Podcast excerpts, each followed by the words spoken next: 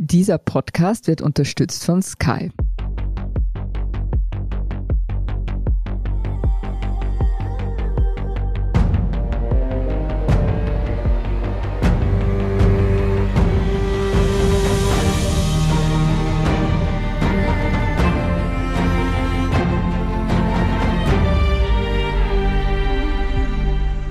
Bin Doris Prisching. Sie hören Serienreif, den Podcast über die woke-Welt der Serien.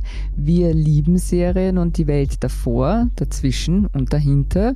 Und ganz besonders lieben wir Serien, wenn wir über sie mehr über das Leben und uns erfahren. Das ist definitiv der Fall bei Die Professorin, einer neuen Serie von Netflix, in der es um, wie der Name schon sagt, eine Professorin geht, die an einer amerikanischen Universität unterrichtet. Da geht es um Pembroke, das ist jetzt nicht die beste Universität, wie wir erfahren, aber nichtsdestotrotz hat sie dort einen Lehrstuhl und sieht sich in der Folge mit den speziellen Herausforderungen in einem wirklich sehr speziellen Umfeld gefordert. Und darüber spreche ich heute mit einer, die sich da auskennt, weil sie das alles selbst schon erfahren hat. ähm, das ist jetzt vielleicht ein bisschen zu hoch gegriffen, aber ich spreche vom Uni-Alltag. Nämlich mir gegenüber sitzt Andrea Breit. Sie ist Film- und Medienwissenschaftlerin und die totale Serienexpertin, wenn es um Fragen von Geschlechterverhältnissen, Queerness und Diversity geht. Hallo, liebe Andrea. Hallo, liebe Doris, herzlichen Dank für die Einladung. Das ist natürlich das Tollste, wenn man in einem Podcast über Serien sprechen darf. Das freut mich. Liebe Andrea, bitte erzähl doch kurz, worum es in der Serie geht. Also, wie du schon gesagt hast, geht es um eine Hauptfigur, die Professorin Jishun Kim und sie ist Englischprofessorin am Literature Department von dieser fiktionalen Universität und sie kommt in eine Situation, mit der Wissenschaftlerinnen von Zeit zu Zeit konfrontiert werden. Sie müssen verwalten. Ganz viele mögen das nicht, aber es steht dann von Zeit zu Zeit an, dass man als Wissenschaftlerin Institutsvorständin wird und das wird sie eben, so beginnt diese Miniseries mit dem Einstieg, dass sie eben Chair eines Departments wird und so der englische Titel auch der Chair, also die Institutsvorständin. Und eigentlich ist das sozusagen der Anker der ganzen Erzählung. Wie wird diese Professorin fertig mit den Herausforderungen, die diese Führungsposition mit sich bringt? Einerseits mit ihren Kolleginnen, sie soll da die alten Kolleginnen in die Pension schicken, andererseits mit einem Love Interest, da ist ein Kollege gespielt von Jade Duplass, der sozusagen so eine Romance-Geschichte ist. Dann, wie läuft das Ganze mit der Doppelbelastung? Sie hat nämlich eine Tochter, und die hat auch irgendwie eine Krise. Das ist eine noch sehr junge Tochter, die ist, glaube ich, zehn.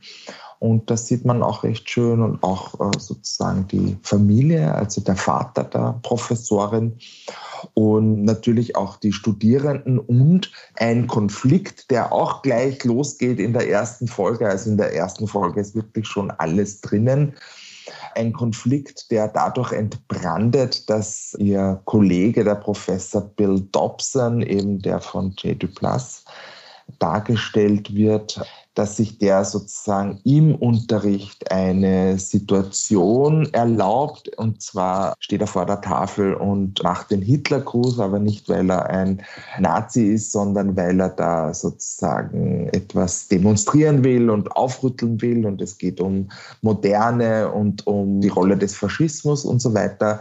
Aber natürlich wird ihm das sozusagen in der Serie zum Nachteil oder zum, es ist ein großer Kritikpunkt, an dem sich die Studierenden sozusagen die Kritik der Studierenden entfacht. Das sind die Konfliktherde, die so angetriggert werden und mhm. die dann innerhalb dieser sechs Folgen aufgefaltet werden. Vielen Dank für diese Einführung. Wie man da jetzt schon sieht, da steckt wahnsinnig viel drinnen. Wir kommen im Detail noch darauf zu sprechen. Ich darf nur vorweg ein paar Eckdaten liefern. Die Professorin heißt im Originaltitel The Chair. Die Hauptrolle spielt die von mir sehr verehrte Sandra Oh. Erfunden wurde die Serie von Amanda Peet und Amanda Peet ist hauptsächlich eine Schauspielerin. Man kann sie kennen, muss aber nicht, aus Jack and Jill, Studio 60 on the Sunset Strip und Brockmire und aus Gastauftritten in The Good Wife, Entourage, und The Romanovs. Und weil es hier auch eine Rolle spielt, dann nennen wir auch ihren Lebensgefährten. Das ist nämlich David Benioff und der sagt allen Freundinnen und Freunden von Game of Thrones etwas, nämlich neben D.B. Weiss ist er einer der Väter. Benioff hat auch produziert das kann man also zu Amanda Pete sagen. Die Serie hat sechs Folgen und zu sehen ist sie, wie schon erwähnt, auf Netflix. Liebe Andrea, wie hat dir jetzt gefallen? Konntest du als Serienexpertin damit was anfangen? Mir hat die Serie gut gefallen. Ich habe sie sehr gerne angeschaut, natürlich in One Go. Äh, geht auch relativ schnell, sind drei Stunden. Und zunächst einmal hat mir wahnsinnig gut die Cast gefallen. Und da möchte ich auch gleich anschließen das, was du sagst. Das ist ja einfach auch bei Serien das Tolle, diese Bedeutungen, die sich daraus ergeben, dass man mit Cast-Entscheidungen andere Serien hereinassoziiert. Also ein Beispiel. Der Regisseur der Serie ist ja Ryan Murphy und den kennen wir auch als Regisseur von Ratchet. Stimmt, das habe ich vergessen zu erwähnen, diese Wichtigkeit. Ratchet ist deswegen bedeutsam, weil Holland Taylor auch jetzt in der Professorin mitspielt, die wiederum die Lebensgefährtin ist von Paulson. Sarah, Sarah Paulson, ne? Die in Ratchet die Hauptrolle spielt. Da gibt es dann eben diese Querverbindungen, die bei Serien einfach so wunderbar und ganz großartig sind. Aber mhm. vielleicht doch genauer zu deiner Frage hin. Was schön ist, ist, zunächst einmal ist es eine Comedy, ja. Und ich finde, Comedies sind eine recht schwierige Angelegenheit auch. Da muss das Skript wirklich wahnsinnig gut passen und da ist die Cast extrem wichtig und da ist natürlich auch das Schauspielerische extrem wichtig und das ist einfach meisterhaft hier. Also Sandra Oh in einer Komödie ist genial. Holland Taylor ist genial. Also es macht wahnsinnig viel Spaß, denen zuzuschauen. Es ist wirklich gut gescriptet und es sind echt sehr, sehr gute Szenen. Also zum Beispiel ist so ein, ein Seitenstrang der Erzählung, dass die alte Professorin, die eigentlich rausgeschmissen werden soll, dargestellt von Holland Taylor eben, ihr Büro wird verlegt irgendwo ins Kabuff ganz unten im Keller, wo die Wände von der Decke kommen und das ist einfach irre witzig, was sich daraus entspinnt. Ja. Mhm. Also da gibt es viele gute so Sitcom-Momente und die Balance ist recht gut geschaffen, weil man muss sagen, die Konflikte, die die Charaktere hier meistern müssen, sind doch recht ernsthaft. Und ja. das, muss ich sagen, gefällt mir an der Serie recht gut, dass diese Balance zwischen Comedy als Genre, das eigentlich gewählt wird, und aber sehr ernsthaften Themen, die verhandelt werden, gut gemeistert wird. Mhm. Ich fand es interessant, weil eben genau aus dem Grund, wie du sagst, es kommt irgendwie so ein bisschen leichtfüßig daher, ein bisschen oberflächlich, aber wenn man irgendwie da in die Tiefe geht, ja, denkt man, mh, da wird schon ganz schön was angeschnitten. Ja, ja. weil es mir gleich so einfällt. Ne? Also das offensichtlichste ist, sozusagen, dass Sandra Oh als Institutsvorständin, sie ist die erste weibliche Institutsvorständin an diesem Department, an dieser Uni. Mhm. Und da kommen natürlich schon diese ganzen Themen, Geschlechterdiskriminierung, Glass Ceiling an der Universität sozusagen, spielen da schon rein. Und die werden auch sehr, sehr gut dargestellt. Aber das geht dann in die Tiefe, auch wie du sagst, nämlich mit einer jüngeren Kollegin, Professorin Jazz McKay, dargestellt von der wirklich wunderbaren Nana Mense, einer Person of Color, also einer afroamerikanischen Professorin, die sich habilitieren will. Ja. Und da ist auch sozusagen diese Beziehung zwischen Sandra Oh als Frau, die es sozusagen geschafft hat in der Uni-Hierarchie und wie fördert, weil die will die fördern, ja, diese junge schwarze mhm. Kollegin. Und das ist aber auch nicht ganz leicht. Da scheitert sie auch. Und das wird aber auch recht klug, finde ich, verhandelt, ja, mhm. weil die junge Kollegin hier durchaus sehr, sehr gute Argumente und auch kritische Punkte hier einführt, was Sandra Oda einfach auch zum Beispiel falsch macht ja, ja als ja. Institutsvorständin. Also wie gesagt, das Ganze, es wirkt nicht bitter und schafft für mich wirklich Spitzen zu setzen und es geht um ganz, ganz viel. Ja. Es ist der Uni-Alltag, es ist die Karriere, es ist der Karriereknick, es sind Gender-Themen, es sind Themen wie eben halt unterschiedliche Bezahlung, es ist Diversity, es ist Altersdiskriminierung, das ist eigentlich ein Wahnsinn, was da drinnen steckt. Ja. Vielleicht dröseln wir es einmal ein bisschen einzeln auf ja. ja. und schauen wir uns mal den Uni-Alltag an. Ja. Mhm. Und äh, für mich beginnt beginnt hier schon, dass es eigentlich der Uni-Alltag, wenn man so nimmt, ein eher, wie man meinen könnte, unterhaltungsfeindlicher Raum. Wie siehst du generell Universität hier dargestellt. Also es gibt ja mehrere Möglichkeiten, ja. Jetzt einmal, also eher im schulischen Bereich, denke ich, fällt mir jetzt gerade zum Beispiel Sex Education ein, aber das ist eher so diese Highschool-Geschichte, ja. Aber wie ist das College? Wie ist der Uni-Alltag in dieser Serie für dich dargestellt? Also einerseits ist das meiner Meinung nach relativ klischiert dargestellt. Mhm. Also das ist so, wie man Uni im amerikanischen Film und Fernsehen kennt. Also Tradition spielt eine wahnsinnig große Rolle. Klassische Musik ist ständig irgendwie auch präsent. Wir sehen diese Bücherwände, diese Eichenholzbüros und so weiter. Ja, also Tradition ist da irgendwie so Ivy League. Ja. Andererseits, was ich interessant finde, was man da immer natürlich ganz groß sich vor Augen führen muss, amerikanisches Unisystem ist gänzlich anders wie zum Beispiel unsere Universitäten in Österreich, weil alles davon abhängt, wie viele Studierende kommen an die Uni in Amerika, die zahlen nämlich alle. Ne? Mhm. Und das ist auch gleich das Problem. Ich glaube, in Minute fünf geht das schon los, dass der Dekan sagt, English Department hat ein großes Problem, weil zu wenig Studierende, also zu wenig Geld, also müssen wir Leute rausschmeißen. Also es ist eine mhm. knallharte neoliberale Firmenideologie, die den Alltag der Lehrenden prägt. Und das ist natürlich etwas, was wir in Österreich Gott sei Dank in diesem Ausmaß überhaupt nicht kennen. Natürlich müssen auch an österreichischen Unis Drittmittel herangeschafft werden und so weiter. Aber diese Firmenlogik, ja, also dass sozusagen wirklich die Studierenden als Kundschaften so gezählt werden, mhm. das ist nicht der Fall. Aber insofern ist das nicht schlecht dargestellt, wenn gleich klischiert und natürlich sozusagen ja. dieser Unterricht, der doch auch von den Professorinnen Entertainment Skills abverlangt. Das ist, glaube ich, absolut korrekt. Aber es ist schon interessant. Ich weiß nicht, wie viele Filme oder Serien es gibt, in denen die Literatur in der Lehre im Studium, das sind immer die Loser, oder? Ist es nicht furchtbar?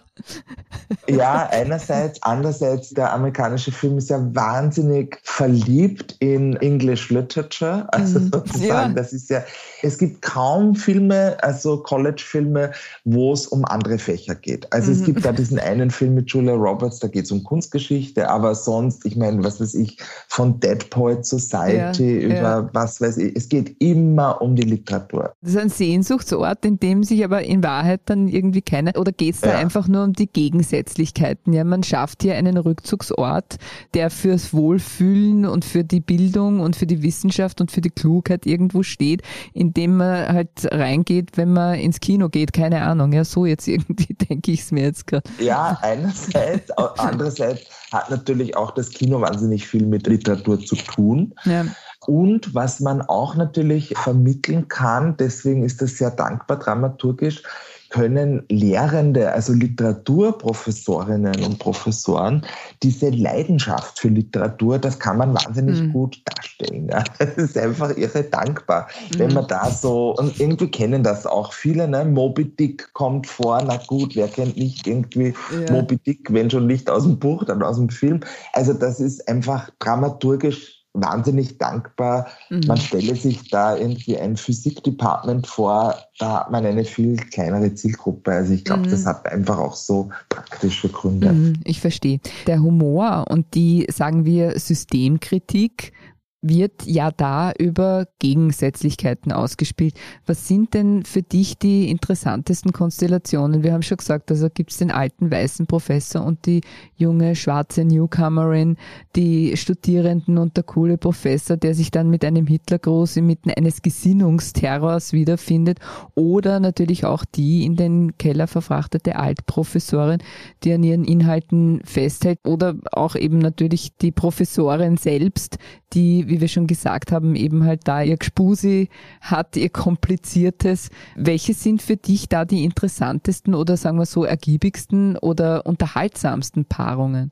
Du hast die ja schon angesprochen.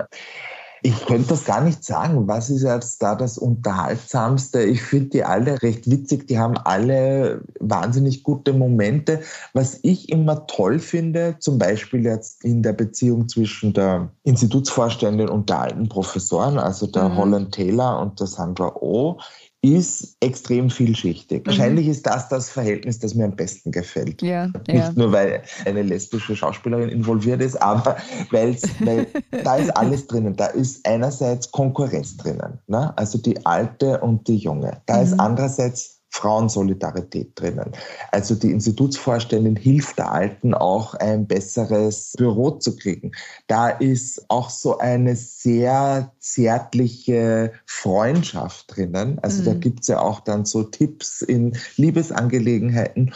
Und da ist, und das finde ich dann ganz toll, nämlich diesen letzten Moment in der Serie, vorletzten, mhm wo die, dürfen wir spoilern? Also an und für sich ist es so, wir machen keine Spoilerwarnung, weil wenn man weiß, dass wir hier über eine Serie reden, dann weiß man halt auch, dass man nicht gut darüber reden kann, wenn man nicht über Inhalte redet. Also insofern, okay. liebe Hörerinnen und liebe Hörer, jetzt eine direkte Ansage an Sie. Sollten Sie die Serie noch nicht gesehen haben, dann bitte drücken Sie auf Forward. Gibt es das noch eigentlich, die, die Taste am Kassettenrekorder? Herrlich. Genau, jetzt kommt ein fetter Spoiler, weil in dem Moment, wo die Sandra O als Institutsvorständin abgesetzt wird und durch diesen alten weißen Tatterkreis ersetzt werden soll, sagt sie, Nein, also gut, wenn ihr mich absetzen wollt, von mir aus, aber dann nehmt die Holland Taylor als mhm. Institutsvorständin. Also da ist dann sozusagen, und die Begründung ist, weil mit der Funktion ist zumindest ein Office verbunden. Dann kriegt sie wenigstens jetzt ihr Büro. Mhm. Also das fand ich so einen schönen Moment auch. Ja. Auf der anderen Seite der Skala der Paarung, die am meisten, sage ich jetzt einmal, genervt haben, kann ich was einbringen. Und zwar, mich hat schon irgendwie diese Geschichte mit dem Love Interest, wie heißt er, Bill? Bill Dobson. Bill Dobson mit diesem Hitlergruß oder was er da gemacht hat, das hat mich irgendwie angestrengt. Weil das ist halt auch irgendwie so ein Klassiker. Ich glaube, Philip Roth hat das ursprünglich mal verhandelt oder der menschliche Makel, wo es halt irgendwie auch um eine unbedachte Äußerung ging. Bei Philip Roth war es irgendwie die dunkle Gestalt, glaube ich, in Erinnerung zu haben. Und damals war das tatsächlich wirklich noch, oder in dem Buch wird das halt wirklich ganz, ganz intensiv verhandelt. Und da geht es halt irgendwie mehr da wirklich um die Schaueffekte und das ist halt eine große Aufregung. Und ich finde ihn generell ein bisschen müde mühsam, sage ich jetzt einmal. Ja, also ich muss auch sagen, wenn wir jetzt zu diesem Aspekt kommen, der mit diesem wahnsinnig blöden Begriff der Cancel Culture sozusagen benannt wird, also blöd, weil er völlig daneben greift, da muss ich auch sagen, da ist die Serie einen Tick unentschieden, ja, weil ich habe schon den Eindruck, dass die Studierenden, die das kritisieren, nämlich dieses Verhalten dieses Professors, das aus meiner Perspektive wirklich kritisierenswert ist. Also nicht nur dieser Hitlergruß, ja, ich meine, in Österreich wäre das mhm. ohnehin verboten auch, ja. In Amerika nicht, aber ich meine, der lässt sich ja andere Sachen auch zu Schulden kommen. Ne? Der kommt besoffen in den Unterricht, der ist irgendwie, zeigt da Bilder seiner nackten Frau irrtümlich und so weiter. Also mhm. der ist grenzwertig ja, in seinem Verhalten. Und die Serie ist da unentschieden, was für eine Position sie da bezieht. Ne? Also einerseits werden die Studierenden, die das kritisieren, nicht komplett vorgeführt, sondern das wird schon auch so gezeigt, die haben schon auch einen Punkt, ja. Aber letztlich ist das doch so ein Sympathieträger ja. in dieser ganzen Erzählung und natürlich auch der Love Interest. Und der hat ja auch wahnsinnig sympathische Seiten, insbesondere wie er da mit, dem, mit der Tochter von der Professorin interagiert. Aber mhm. das finde ich unglücklich. Und es ist auch ein bisschen feig, finde ich, von der Serie, dass dieses Event im Hörsaal mhm. dieser Hitlergruß ist mhm. und nicht zum Beispiel eine ja. rassistische Äußerung. Ja? Weil eine rassistische Entgleisung, da hätte die Serie sich das nicht erlauben können, ambivalent zu sein in der Positionierung. Aber ja. sozusagen beim Hitlergruß kann man sich diese Ambivalenz erlauben und das finde ich schwierig. Also ich habe auch noch einen weiteren Kritikpunkt. Ich bin gespannt, was du dazu sagst, nämlich die Rolle der Studierenden generell. Ja? Also jetzt ja. kann man sagen, ja okay, es geht nun einmal um die Professorin und um diese Ebene der Unterrichtenden und nicht der Studierenden, aber dass man sozusagen die Menge oder die Menschen, um die es eigentlich irgendwie geht, ja, so sträflich eigentlich missachtet in der Darstellung auch ja, und in dem, wie man sie einbezieht, das war schon schade und man hätte da ein bisschen mehr reinholen oder rausholen können. Wie siehst du das? Ja, total. Also es ist immer so schwierig, wenn man Serien dafür sozusagen abwatscht, äh, mhm. für das, was sie nicht tun. Aber ich stimme dir dazu. Ne? Also an der Uni dann die Studierenden so nicht hervortreten zu lassen. Es gibt ja nur ganz, ganz mhm. wenige Figuren aus der Studentinnenschaft, die zu Figuren werden dürfen. Und da ist ja. auch eine ganz nervige dabei, muss ich sagen, nämlich die eine Studentin, die den Bill da irgendwie so nachläuft mhm. und er glaubt, sie ist in ihn verliebt, also mhm. auch seine Philip Roth-Geschichte, aber es geht eh um was anderes. Aber das ist eine furchtbare Konstellation, finde ich. Und dann gibt's die Teaching Assistant, also die Studienassistentin, ja, mhm. die auch von dem Bill irgendwie wirklich nicht nett behandelt wird und erst am Ende dann, also ja, ja. finde ich. Ne? Also mhm. da stimme ich dir total zu. Da ist natürlich eine Serie mhm. wie Dear White People, die wirklich aus der Perspektive der Studierenden geht. Also die ist da, finde ich, ein ganz großartiges genau. Gegenstück. Und die beiden Serien gemeinsam zu schauen, finde ich eigentlich auch eine gute Übung. Also darüber werden wir noch reden, bevor wir jetzt total ins Verreisen okay. kommen und uns von unserer anfänglichen Begeisterung abweichen erreichen, machen wir eine kurze Pause, würde ich sagen. Bleiben Sie dran, denn es geht gleich weiter mit die Professorin und der heiklen Frage, wie viel von der Professorin im tatsächlichen Alltag einer Professorin steckt und der spannenden Frage, welche Rolle Diversity in den neuen Serien spielt. One, two, mehr Action, mehr Nervenkitzel, mehr Emotionen besten Geschichten an einem Ort erlebst du nur bei Sky. Mit unseren exklusiven Sky Originals und preisgekrönten internationalen Serien. Sky, wo Serien zu Hause sind. Da sind wir wieder bei Serienreif, dem Podcast über die diverse Welt der Serien. Wir machen weiter mit Die Professorin und unser Gast dazu ist Andrea Breit, Film- und Medienwissenschaftlerin an der Uni Wien. Andrea, die Professorin ist ein Beispiel für Diversity in einer Serie. Ich bin der Meinung, Serien haben sehr viel für mehr Diversity getan. Wie siehst du das? Ja, also definitiv ist das sozusagen angekommen. Aus welchen Gründen auch immer, könnte mhm. man jetzt natürlich fragen. Aber natürlich Ryan Murphy, der Regisseur von The Chair, hat da ganz wesentlich dazu beigetragen mit den Produktionen, die er geleitet hat. Also Glee allen voran, ne, aber auch mhm. Pose. Das sind wirklich so Meilenstein-Serien, würde ich sagen, wo es um LGBTIQ, insbesondere um Transpersonen auch geht.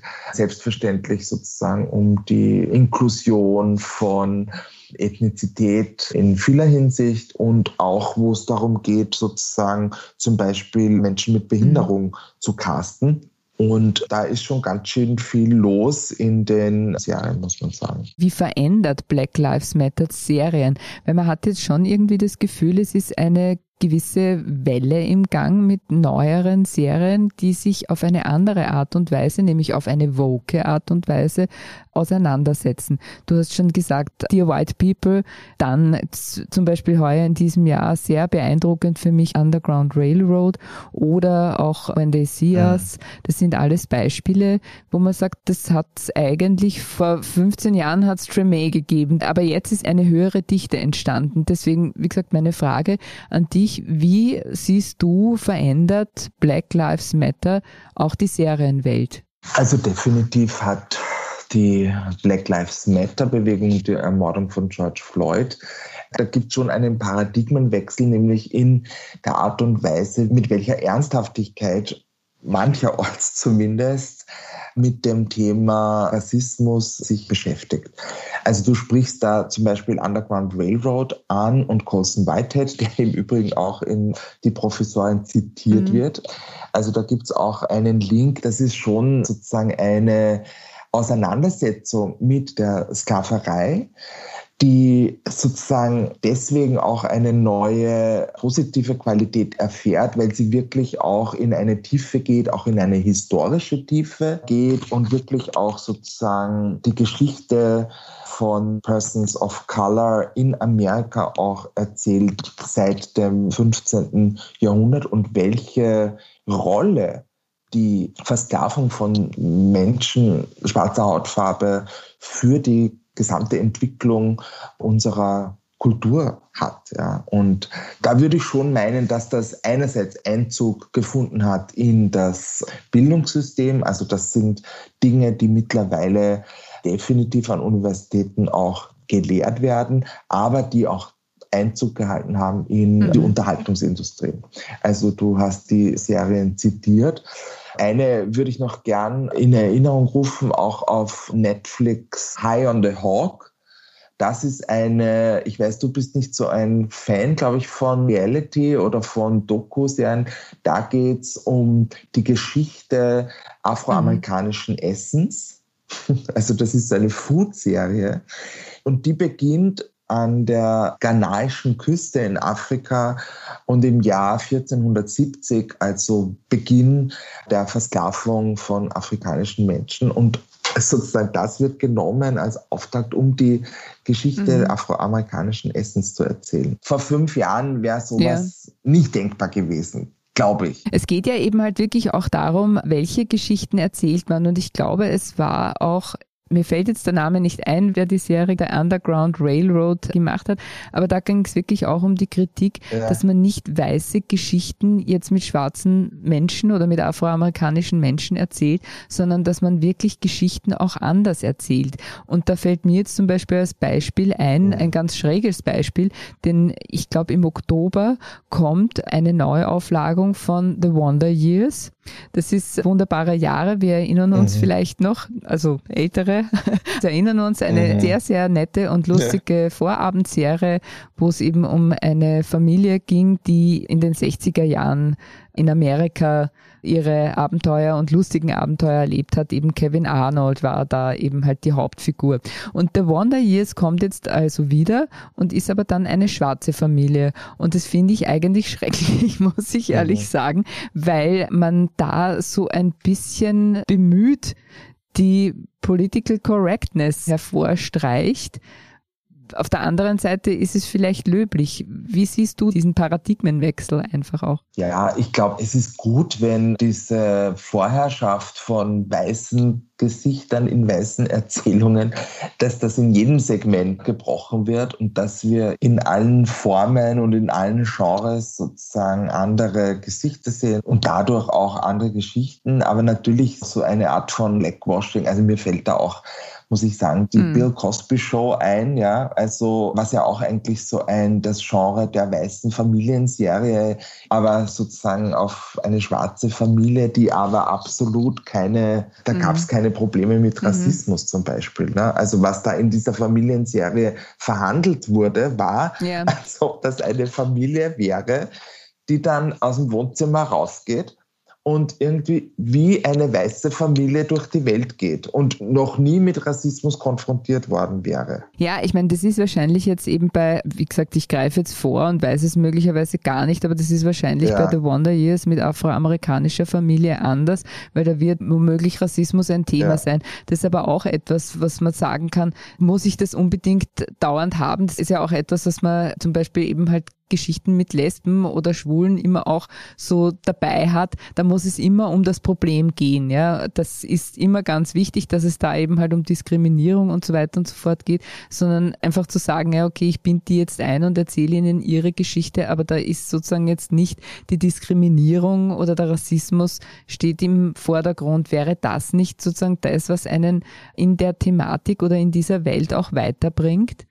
Naja, es gibt einerseits sozusagen das Colorblind Casting, ja. ja also dass man sagt, ein Shakespeare-Königsdrama mit schwarzen Menschen mhm. besetzen, why not? Ja? Sollte doch durchaus möglich sein und wird natürlich auch gemacht. Aber das andere ist natürlich, wenn ich die Geschichte von zum Beispiel Lesben erzählen will, dann ist natürlich die Erfahrung von Diskriminierung Teil der Geschichten, die ich da erzähle. Und wie ich das mache, ist ja wieder eine andere Frage. Aber so zu tun, als ob Homophobie zum Beispiel im Leben von lesbischen Figuren, wo auch immer sie leben, noch nie eine Rolle gespielt hätte, das ist natürlich absurd. Und da, ich meine, ich weiß schon, dieser Anspruch an sozusagen von der Repräsentationskritik ne, zu sagen, mir geht es auch nicht darum, man muss die Welt so darstellen, wie sie mhm. ist. Das ist ein Blödsinn. Ja? Also so, das sage ich definitiv nicht. Aber man muss sich halt immer anschauen, was Repräsentationen tun und welchem Zweck sie mhm. damit verfolgen. Ja.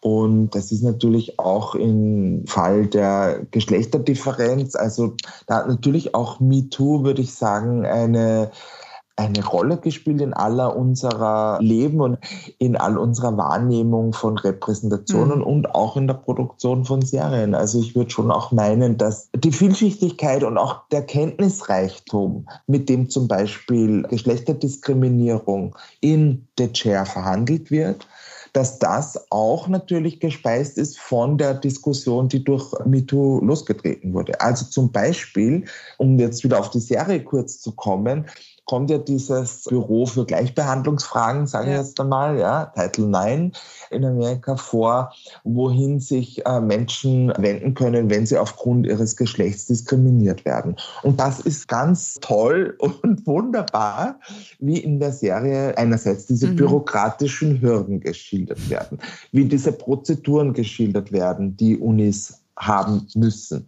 wie auch die Grenzen geschildert werden und natürlich auch dieser Generationenkonflikt.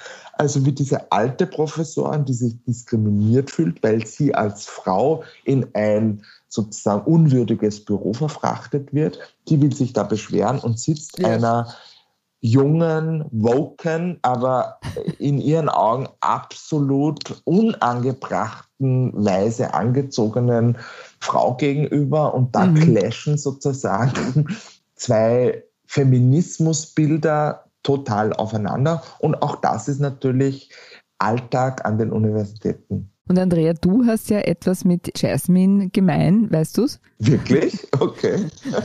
ja, du hast nämlich wie sie eine Vorlesung im Wintersemester, die ganz sicher von den Studierenden überrannt wird.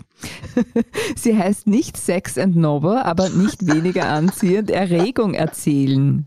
Das ist ein total spannendes Thema. Worum wird es genau. da gehen? Ja, da wird es darum gehen, wie Erregung nicht gezeigt wird in Film und Fernsehen, sondern wie Erregung erzählt wird. Weil es gibt ja so eine landläufige These, dass Erregung, also zum Beispiel eine sexuelle Erregung, aber nicht nur auch alle anderen Formen von Erregung, dass die im Film einfach nur gezeigt werden. Ja? Also die Kamera zum Beispiel im Porno wird einfach draufgehalten und dann sozusagen reagieren die Menschen als Reizreaktionsmaschinen, indem sie das, was sie da sehen, imitieren nämlich sexuell erregt werden. Und meine These ist aber, dass auch zum Beispiel der Porno Erregung erzählen muss und auch erzählen tut. Mhm. Und das will ich da in der Vorlesung zeigen. Aber es geht nicht nur um Porno, es geht auch um Fernsehserien, es geht um digitale Medien, es geht um künstlerische mhm. Forschung. Und ja, das schauen wir uns überall da an, wie wir als Zuschauende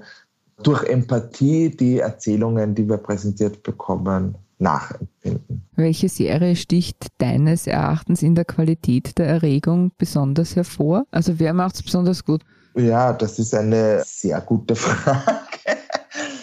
Sag einmal ganz unwissenschaftlich spontan. Ich muss dir was sagen. Friday Night Lights, eine Serie, da geht es um etwas, was mich eigentlich null interessiert, nämlich um College, was ist es überhaupt? Baseball, Basketball, irgendein amerikanischer Ballsport. Ich glaube, es ist American Football, oder? Aber ich weiß jetzt auch nicht mehr genau, ja. American Football, genau. Und da gibt es wirklich, ich weiß nicht, sieben Staffeln, jede Staffel 25 Folgen an 60 Minuten. Ich konnte nicht aufhören. Und ich war am Ende der Serie devastated und habe geheult wie ein Schlosshund, weil das aus war.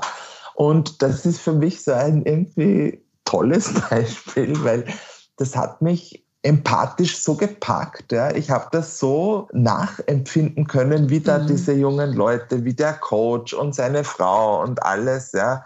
Und das ist alles auch überhaupt mhm. nicht divers. Also das ist nicht qualitätsvoll mhm. eigentlich, würde ich sagen. Und es hat mich total gepackt. Und das ist, glaube ich, das Faszinierende an Empathie und auch sozusagen an der mhm. Gefühlsäußerung oder Erregung, die man damit sozusagen empfinden kann, dass das auch sehr unerwartet kommen kann. Immer mit der sexuellen Erregung ist es ja noch einmal ein anderes Thema.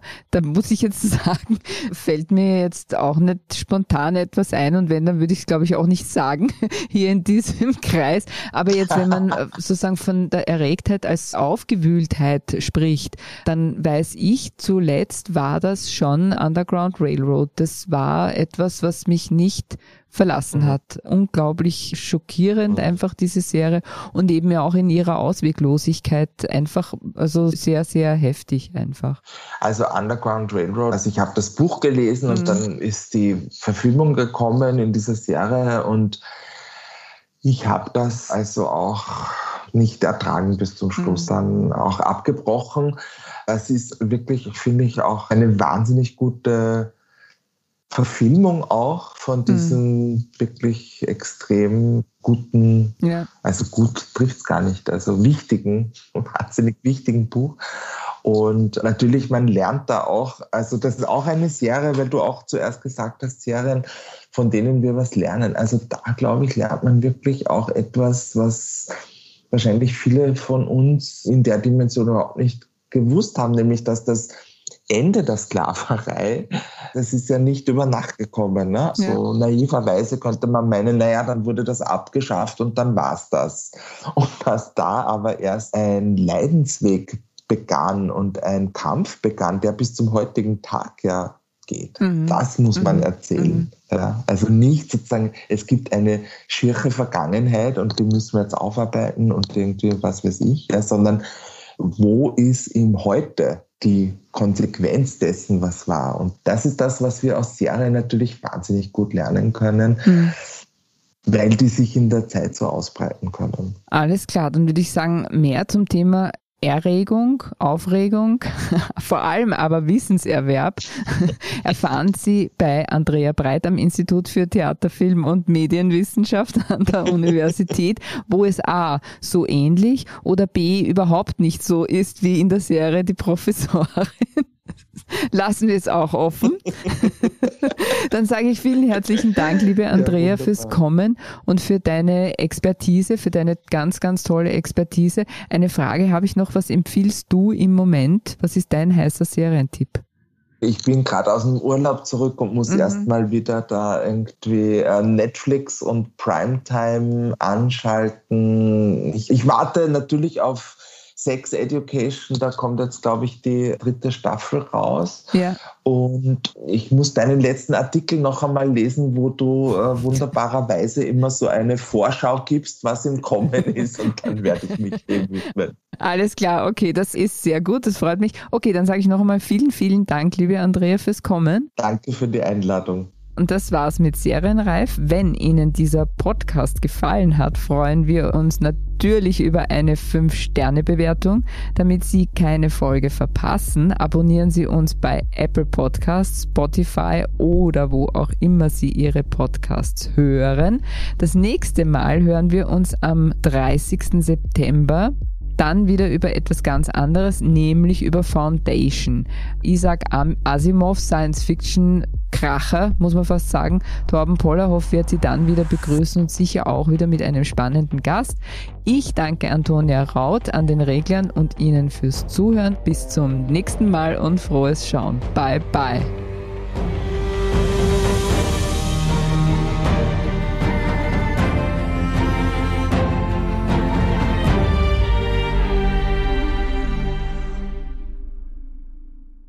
One, two, three. Mehr Action.